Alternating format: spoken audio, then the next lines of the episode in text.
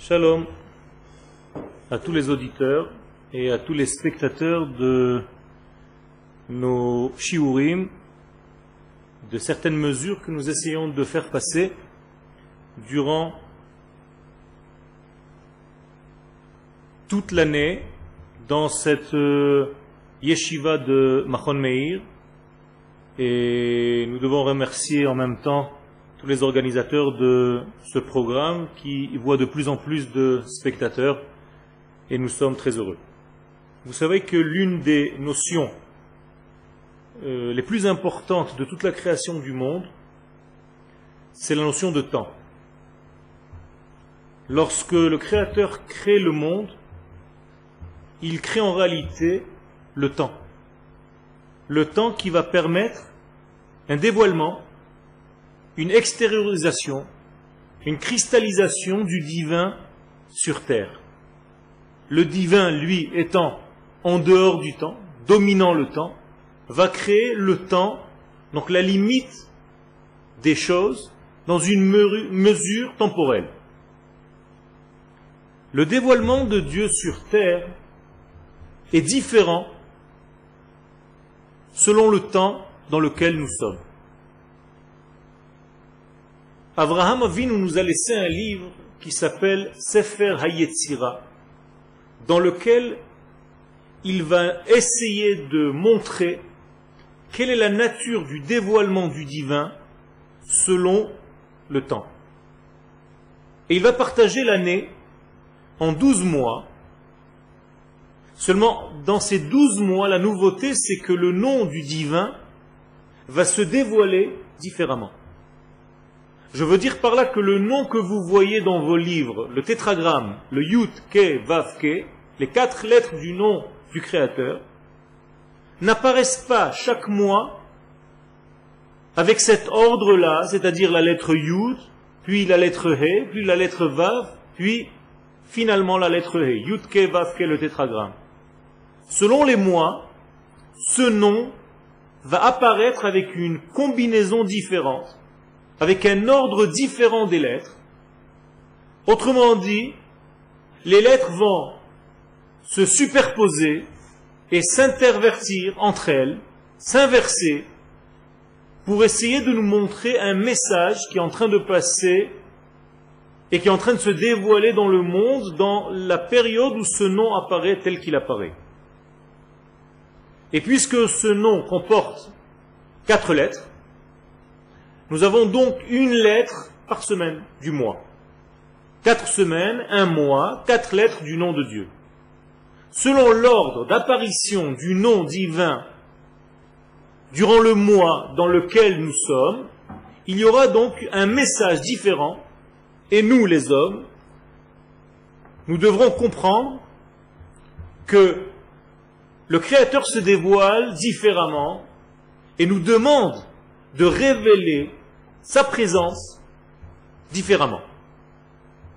Si on a l'habitude de voir le nom de Dieu, le Yud, Ke, le tétragramme, comme nous l'avons signalé tout à l'heure, d'une manière générale, le nom qui va apparaître dans le mois dans lequel nous sommes, c'est-à-dire le mois de Tammuz, et donc je veux parler de ce mois-ci, précisément, car nous rentrons dans une période de Tammuz et Av, qui sont deux mois bien spécifiques, avec une certaine nature différente de tous les autres mois de l'année. Et bien, Ezrat Hashem, je vais essayer un tout petit peu d'ouvrir ce sujet pour comprendre quelle est la nature de ces mois dans lesquels nous sommes en train de rentrer. Le nom d'Akadosh Baruch qui se dévoile durant le mois de Tammuz, est exactement inversé au nom que nous avons l'habitude de voir, c'est-à-dire le tétragramme. Si dans le tétragramme l'ordre est de Yud, Ke, Vav, Ke, le mois de Tammuz, il va apparaître Ke, Vav, Ke, Yud. Exactement l'inverse. Au lieu que le symbole soit du haut vers le bas, nous avons ici quelque chose qui nous pousse à comprendre que ce mois-ci va entre guillemets du bas vers le haut.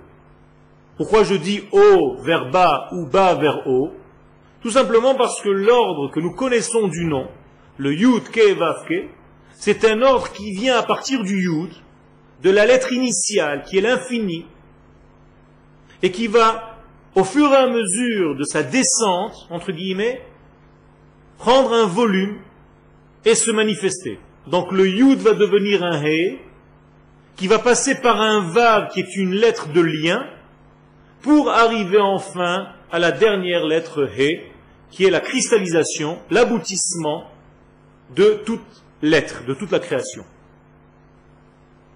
Car nous avons traduit ce nom-là par le nom de Dieu.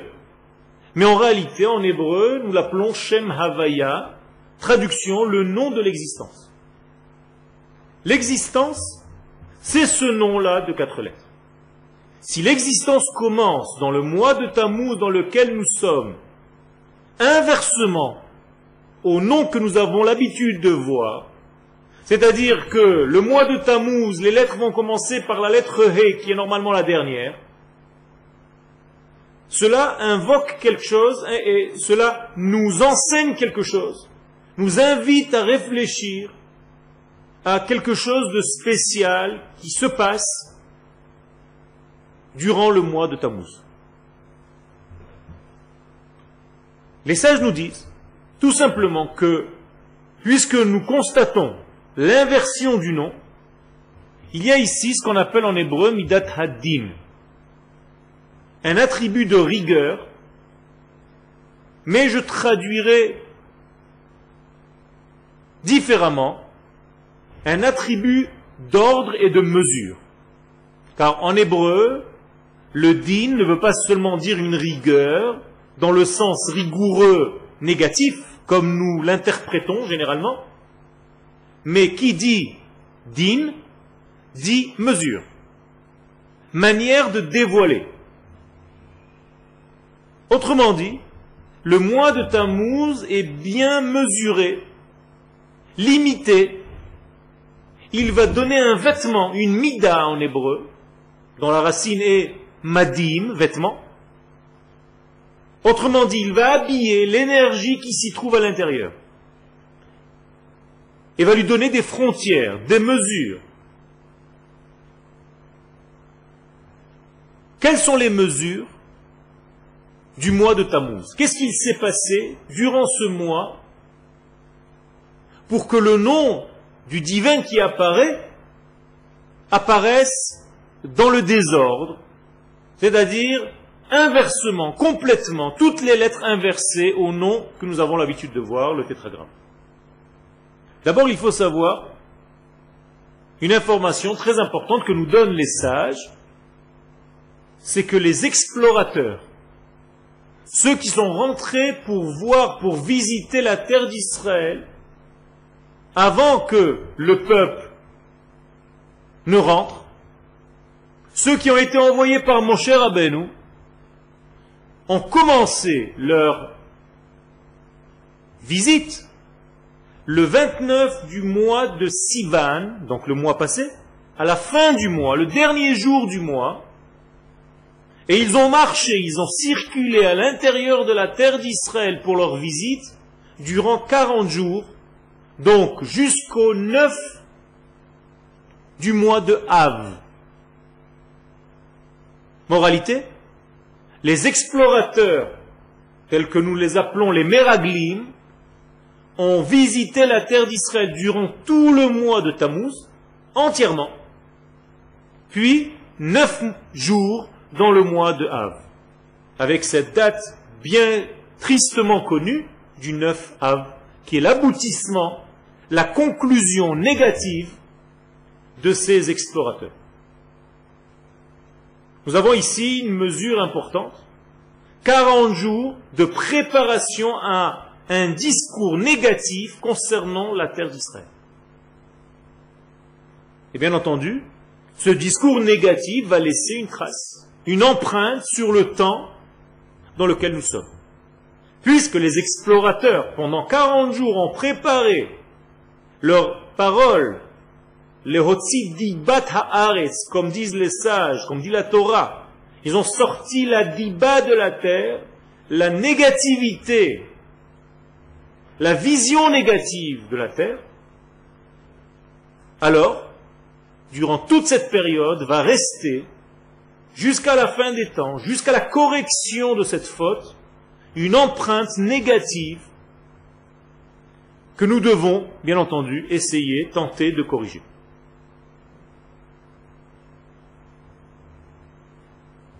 Si nous parlons du temps, et que le mois de Tammuz contient en lui cette capacité à aller voir, à aller visiter la terre d'Israël, ce n'est pas un hasard.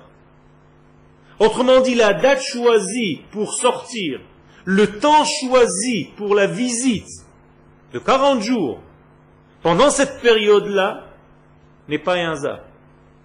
C'est que dans ce temps-là, il y a quelque chose de spécial, de spécifique, qui est relatif aux yeux. Donc au sens du regard, de la vision.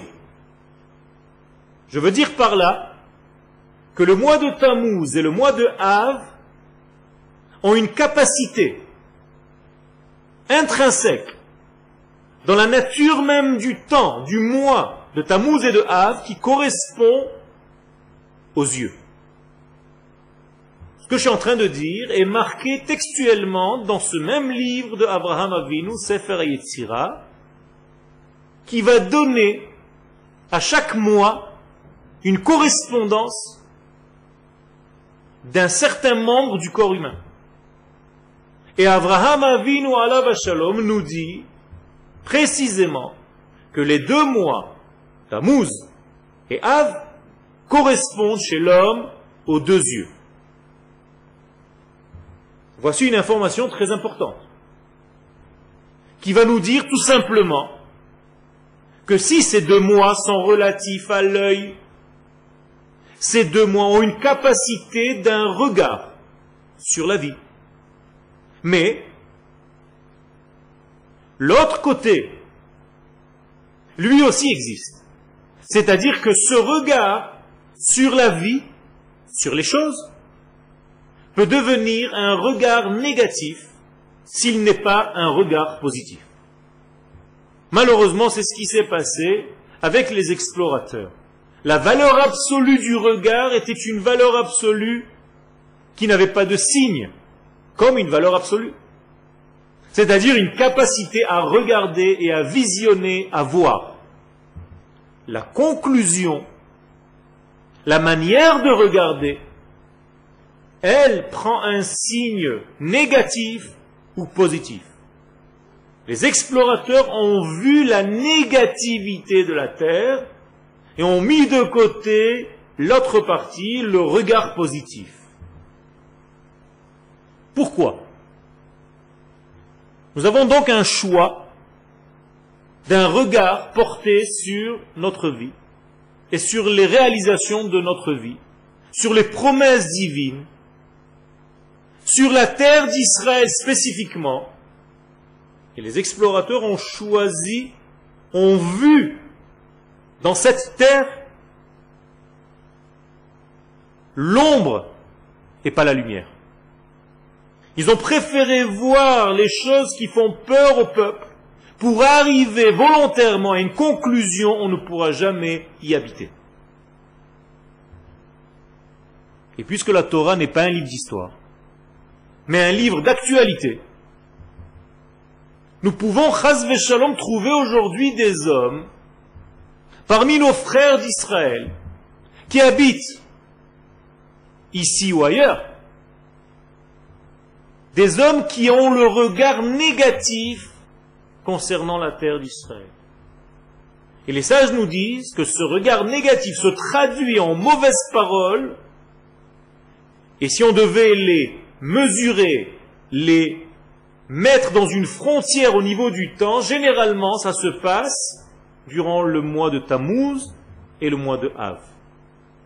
Autrement dit, on a une tendance pendant ces deux mois de Tammuz et Av de sortir des paroles légères qui généralement poussent à un mauvais regard de notre réalisation, de notre terre et beaucoup plus profondément du thème que nous essayons de développer depuis le début des cours, de la délivrance d'Israël.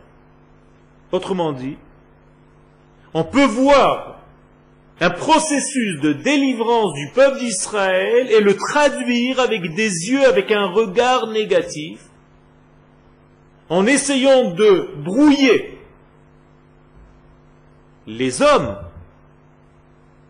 et les rentrer dans un système de désespoir concernant ce qui est en train de se passer. Les explorateurs, lorsqu'ils sont revenus,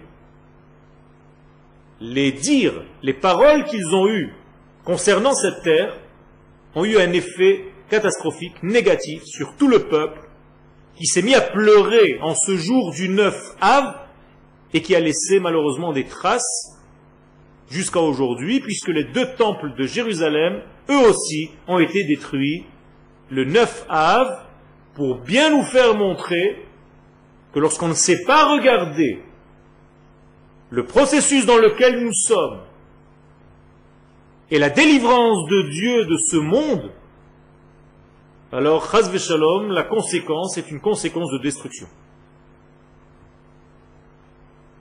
Comment arrive-t-on à parler du mal de la terre d'Israël? Eh bien, tout simplement, parce qu'il y a deux manières de voir la vie, et donc deux manières de voir aussi cette terre. La première manière, c'est que nous voyons tout dans la face superficielle. On voit l'extériorité de toutes les choses qui nous arrivent dans notre vie. Et ce regard extérieur, superficiel, est un regard qui en réalité ne montre pas la réalité. Puisqu'il s'affaire, il se concentre juste sur la partie qui est apparente et il néglige volontairement ou involontairement toute la partie cachée intérieure, l'âme du processus, l'âme de la chose. Parler du mal de la terre d'Israël, c'est tout simplement avoir peur de descendre, de tomber, de perdre mon niveau spirituel. Les explorateurs nous disent les sages, ont eu peur de perdre leur spiritualité tellement grande, atteinte dans le désert. Je vous rappelle qu'ils étaient dans la plus grande yeshiva du monde, avec comme Rosh Yeshiva Moshe Rabbeinu, avec un lien direct au Créateur, avec un souci qui n'existait pas, ni concernant la nourriture, ni concernant la vie, ni les vêtements, ni tous les besoins journaliers de chaque personne. Aucun souci, tout était évité pour que l'homme puisse se concentrer complètement dans sa spiritualité. les hommes qui vivent dans ce cocon, dans cette ambiance, ont peur de perdre ce degré-là pour arriver sur une terre d'Israël où d'avance on sait déjà qu'il va falloir se battre, qu'il va falloir rentrer en guerre, qu'il va falloir planter des arbres, qu'il va falloir s'occuper de la matière la plus grossière, la plus matérielle, et donc un risque permanent de perdre la spiritualité dans laquelle nous étions durant le désert. C'est ainsi que ces hommes, par peur de descendre leur spiritualité qui était au niveau de la tête, au niveau de leurs jambes, donc au niveau de leur vécu, ont failli, sont tombés dans le piège des meraglim. Traduction du mot meraglim en hébreu veut dire ceux qui ont peur des pieds. Raglaim, meraglim, ils ne peuvent pas rester au niveau des pieds, donc ils se sauvent, ils montent toujours vers la tête. Je traduis avec des mots simples, un judaïsme de l'esprit, de la pensée, une philosophie juive, mais un vécu réduit à zéro. Quand je parle de vécu, je ne parle pas seulement de l'application des mitzvot, mais de réintégrer le lieu normal, naturel, où ces mitzvot doivent se réaliser, c'est-à-dire la terre d'Israël. Et je m'adresse à ceux qui aujourd'hui aussi peuvent tomber dans ce piège et croire que parce qu'ils étudient dans un monde spirituel, bien enveloppé, bien protégé de tous les soucis de la vie, et qui évitent volontairement ou involontairement de venir vivre avec le peuple d'Israël sur sa terre d'Israël, sont en train de répéter cette même faute. Pourquoi je dis ça? Tout simplement parce que mon cher Rabbeinu lui-même le dit. Dans le livre de Devarim, qui sont en réalité les paroles de Moshe Rabbeinu, dictées par le divin, par une prophétie, vient nous dire exactement ce que je viens de vous dire. Hashem Elohenu diber eleinu bechorev, dit Moshe Rabbeinu. Akadosh Baruch nous a parlé à Chorev. Chorev, c'est le mont Sinaï. Nous avons reçu la Torah à Sinaï, rappelle Moshe Rabbeinu au peuple d'Israël. Les morts. Et qu'est-ce qu'il nous a dit là-bas? Quelque chose qui n'est pas marqué dans les autres livres, mais que Moshe, dès le début du livre de Dvarim, prend le soin de nous répéter. Rav lachem shevet bahar hazeh. Vous n'êtes pas arrivé à cette montagne, à ce degré spirituel du mont Sinaï, à cette yeshiva supérieure, à cette Torah extraordinaire pour y rester. Non. Penu lachem ou bou har haemori. Vous devez changer de direction et venir vous installer sur cette montagne, sur cette autre montagne du Hémori, avec tous ses voisinages. Et là, nous avons une description de toute la terre d'Israël avec les différents lieux. Moraï Verabotaï, vous avez le choix de venir habiter où vous voulez en terre d'Israël. Ba'arava, Bahar, Bashfela, que ce soit dans le bord de mer, que ce soit dans les montagnes de Jérusalem, que ce soit à Negev ou Bachof, Bechofayam, face à la mer,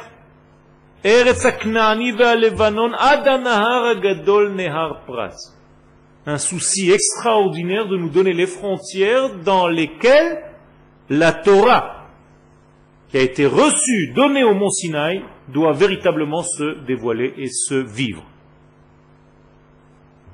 J'ai donné devant vous la terre. Bou urshu et Venez et héritez cette terre, elle a été donnée pour cela. Asher nishva Hashem Ce qu'Akadosh Baruch a juré au père, Abraham, Yitzhak et Yaakov, pour eux et pour leur descendance. Les choses sont claires. La Torah, avec le niveau le plus grand, le plus élevé que nous puissions atteindre en dehors des frontières de notre terre, sont encore dans le cadre du désert et sont loin de la réalisation de ce que le divin attend de nous. La Torah est une Torah qui doit se vivre sur sa terre, dans son lieu naturel, et il est inconcevable de développer un système dans lequel nous nous efforçons de développer l'exil dans lequel nous sommes. Parler du mal de la terre d'Israël, c'est pas seulement dire de la médisance, des choses négatives. C'est tout simplement avoir peur de relier le ciel et la terre, de relier le monde spirituel au monde matériel, de préférer rester dans un degré de Torah supérieur et d'arriver à dire j'ai peur de monter en Israël car j'ai peur de perdre ma Torah. C'est exactement ce même système qui se développe et il n'est pas nouveau. La négligence du corps pour favoriser l'esprit n'est pas du judaïsme. Le judaïsme, au contraire, va pousser l'homme à relier les mondes, celui de l'esprit avec celui de la matière, celui de l'intellect avec celui des sentiments, celui de la Torah du mont Sinaï avec celui de la terre d'Israël. Un homme qui n'a pas la capacité de traduire cette Torah supérieure dans son corps, dans son être, dans sa vie, est un homme qui en réalité se paralyse. Un homme qui choisit de ne pas vivre sa Torah, mais de l'étudier. De ne pas réaliser sa vie, mais de la connaître intérieurement dans le faux message de l'étude pour l'étude, qui n'a pas d'aboutissement, qui n'a pas de lien avec le peuple sur sa terre. Le Rav écrit un texte spécifique qui s'appelle Hakdusha Shebateva, la sainteté qui s'habille dans la nature. Le système développé par ces explorateurs anciens ou nouveaux sont en réalité des systèmes qui préfèrent séparer les mondes. Le monde de l'étude de la Torah avec celui de la nature. Et donc un juif naturel, un homme d'Israël naturel, ça leur fait peur. Je veux dire par naturel celui qui vit sur sa terre naturellement et qui pour lui, la Torah ne se résume pas seulement à des lettres écrites sur un livre, mais bien plutôt à un vécu. La Torah n'est pas inscrite sur un livre. Ça, c'est le livre de Torah, Sefer Torah. À ne pas confondre avec la Torah, qui est en réalité la vie. Tant que notre vie, hi la si la Torah est encore un texte pour nous, si la Torah n'est qu'une étude de texte pour nous, nous sommes à côté de la plaque. La Torah, c'est un vécu. C'est une pensée qui se réalise et qui se vit.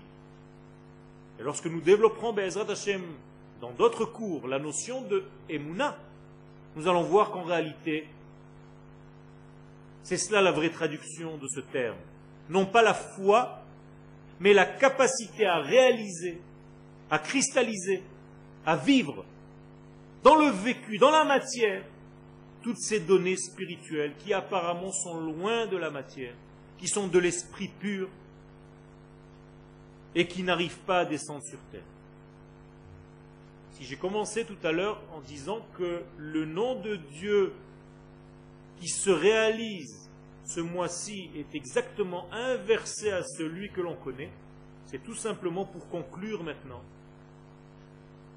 et dire que si ce nom commence par la dernière lettre, la lettre He, c'est tout simplement pour ne pas revenir sur l'erreur des explorateurs et ne pas croire que les choses sont loin dans le ciel et qu'au contraire ce nom ce nom d'Akadosh Baruch qui débute par la dernière lettre, par la lettre He en hébreu, qui est un volume, vient nous indiquer une leçon très importante de vie, qu'en réalité la Torah de ce mois de Tammuz et du mois suivant qui est le mois de Av, ce sont deux mois dans lesquels nous devons favoriser la matière et essayer de trouver l'esprit dans la matière.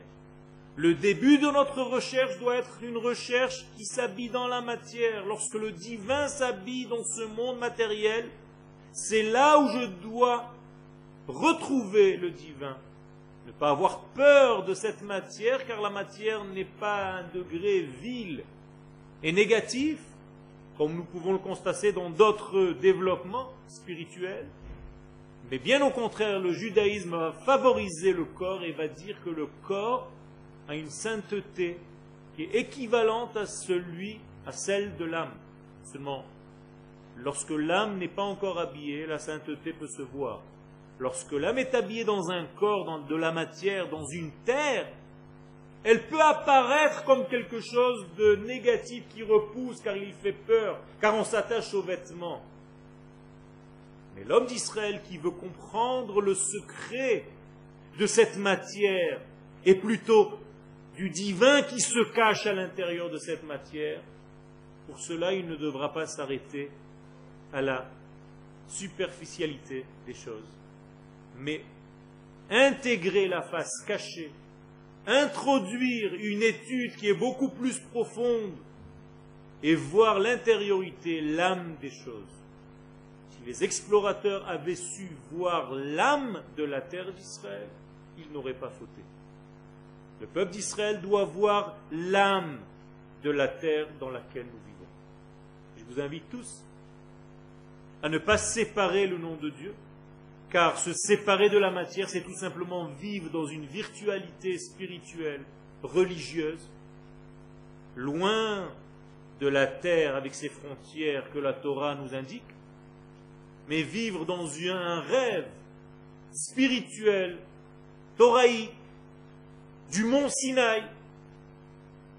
Je vous invite à réintégrer, à reformer le nom, à compléter le nom de Dieu jusqu'à arriver à la dernière lettre, la lettre He, qui représente la manifestation physique, matérielle de ce divin. Bayomaou, en ce jour-là, si nous arrivons à réaliser, à corriger cette faute des explorateurs, à corriger le regard que nous avons sur la vie et sur notre terre, Bayomaou, en ce jour-là, Iye Hashem Echad, Shmo Echad, le nom de Dieu sera un, c'est-à-dire qu'on ne découpera pas certaines lettres de ce nom pour négliger la dernière lettre, celle qui représente la matière, la lettre He, le volume que le divin prend lorsqu'il s'habille dans ce monde. Et si nous voulons faire de ce nom une entité, nous devons travailler pour bonifier notre regard, changer notre manière de voir et introduire des notions plus intérieures dans notre étude qui, d'une manière naturelle, vont nous amener à comprendre, à intégrer la vraie mesure de la terre d'Israël, c'est-à-dire ces mesures intérieures, et ne pas s'attacher tout simplement à ce qui nous dérange lorsqu'on vient en touriste. D'ailleurs, le terme utilisé par la Torah pour ces explorateurs qui sont partis voir la terre et qui ont parlé du mal était la tour et à faire du tourisme de la terre. Je vous invite à venir sur cette terre pas pour faire du tourisme, mais pour vous y installer et pour faire descendre toute la force spirituelle qui est en nous et la concrétiser dans un lieu que la Torah nous a prévu. Shalom.